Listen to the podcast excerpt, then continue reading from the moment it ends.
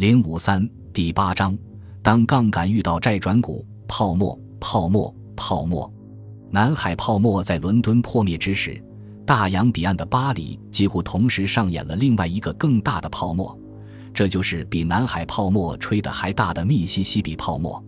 今天，当我们追溯当下世界文明成果时，被提及频率最高的时代非十八世纪莫属。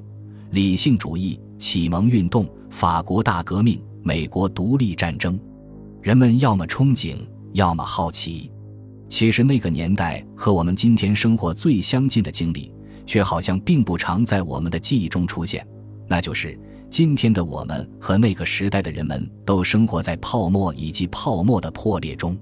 虽然我们今天在讨论金融市场的泡沫和泡沫破裂时，经常听到“理性的人，非理性的行为”这样的说法。但人的任何选择有可能是非理性的吗？就个人层面而言，在绝大多数情况下，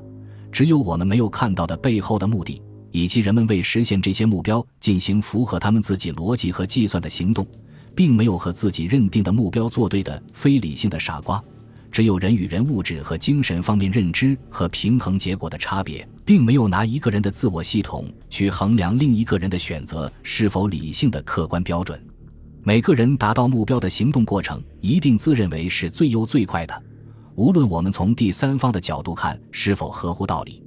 然而，对于群体来说，人们在一定条件下产生的从众心理，实乃无权者的机会选择，或曰羊群效应。上一章讲到了十八世纪各种债券的发明以及形成中的中央银行的角色，但这些显然还不是杠杆运用的全部技法和滥发纸币的全部后果。十八世纪初，一个前人都没有经历过，而我们现在司空见惯的就是股市泡沫和泡沫的破裂。最为著名的莫过于几乎同时发生的南海泡沫和密西西比泡沫。我们这一章就来回顾一下这两个泡沫，看看读者是否有似曾相识的感觉。